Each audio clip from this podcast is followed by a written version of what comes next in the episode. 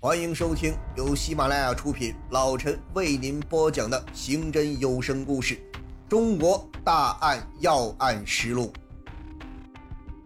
刘勇被二审法院改判为死刑，缓期两年执行后，刘勇的表情用春风得意已经不能充分的来形容他当时的激动。最高人民法院二零零三年十月八日通知将对已经在锦州监狱服刑的他进行再审的时候，刘勇预感到自己随时都有可能被拉出去枪毙。每天在看守所里，就像动物园里的困兽一样烦躁不安，不停地在监室里反复走来走去。最高人民法院的法官提审他的时候。刘勇越来越消沉和惶惶不可终日，每天翻来覆去，唉声叹气，经常长时间思考而不睡觉，饭量明显递减，烟量是每天不断增加，甚至还上火起了口疮。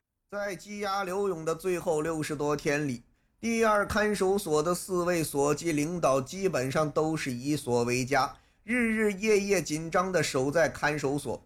刘勇提出想看看毛泽东的一生家史、戴高乐、曾国藩等一些书籍杂志，管教干部都逐一落实了。二零零三年十二月十八日，刘勇从再审法庭回到监室，情绪消沉到了极点。他说什么也不肯吃饭，在管教干部再三劝说之下，才勉强喝了几口豆奶。细心的管教干部发现刘勇的脚踝被镣铐磨破了。马上要给他贴创可贴，他气急败坏的断然拒绝，并恼羞成怒地说：“用不着了，不就三天了吗？”刘勇对管教干部说：“他在法庭上见到了妻子和哥哥，感觉到妻子瘦了很多，自己很是心疼和难受。”说到此处，还流了眼泪。刘勇还说：“他给家里挣下的家业，够老婆和孩子花上几辈子了。”他也算是心安了。刘勇最后希望将自己灰白的头发染黑，干警们考虑到染发素中含有竹等有毒成分，从安全角度出发，没有答应刘勇的请求。由于刘勇比较喜欢吃带馅的东西，十二月二十一日的午饭，管教干部特意给刘勇买来了猪肉白菜馅的大包子。